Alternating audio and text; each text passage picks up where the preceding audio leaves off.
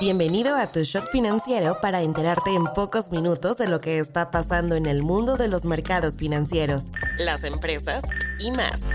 Nos encuentras todas las mañanas de lunes a viernes en tu plataforma de streaming favorita. Esto es Tu Shot Financiero, un podcast de Business Drive, traído a ti por Inventa. Hoy es viernes 20 de octubre y estas son las noticias del día. ¿Con qué empezamos? La Secretaría de Infraestructura, Comunicaciones y Transporte acordó que el Grupo Aeroportuario del Sureste, el Grupo Aeroportuario del Pacífico y el Grupo Aeroportuario del Centro Norte aumentar sus contribuciones aeroportuarias del 5% al 9% de sus ingresos brutos. Las nuevas bases de regulación tarifaria también incluyen una reducción a la tarifa de uso de aeropuerto conocida como TUA. La Secretaría de Hacienda aseguró que estos ajustes no impactarán negativamente la situación financiera u operativa de los grupos aeroportuarios y que el cambio era necesario porque las concesiones no se habían actualizado desde el año 2000. El acuerdo viene dos semanas después de que los operadores dijeran que el gobierno había cambiado unilateralmente y sin comunicación previa la estructura de las tarifas. El anuncio desplomó las acciones del sector y las llevó a tener su peor día en la historia el pasado 5 de octubre. Mercados internacionales.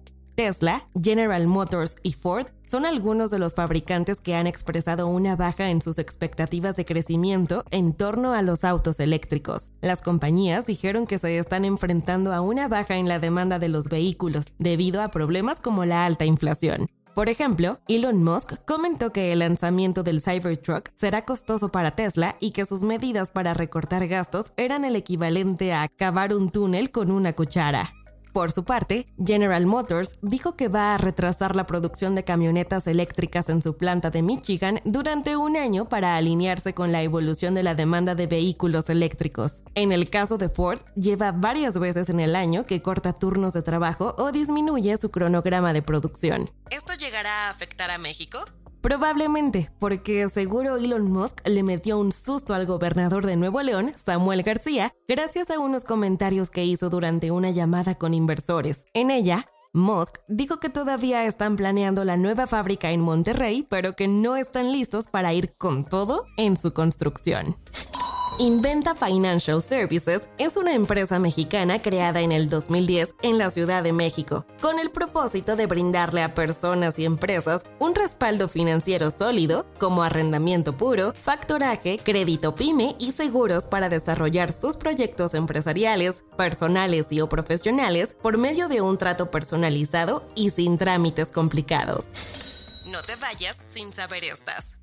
La fintech brasileña Nu anunció que ya solicitó a la Comisión Nacional Bancaria y de Valores una licencia para operar como institución de banca múltiple con el fin de ampliar su oferta de productos financieros en México. Su licencia actual es de Sofipo, que le permite ofrecer instrumentos de crédito y ahorro.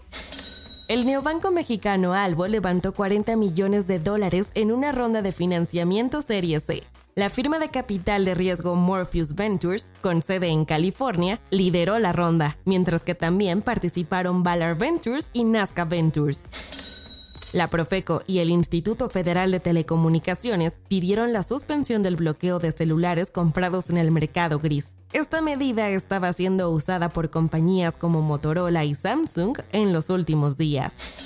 Jerome Powell, presidente de la Reserva Federal de Estados Unidos, sugirió que el aumento de los rendimientos en los bonos del Tesoro a largo plazo les dará oportunidad de pausar los aumentos a las tasas de interés en el país.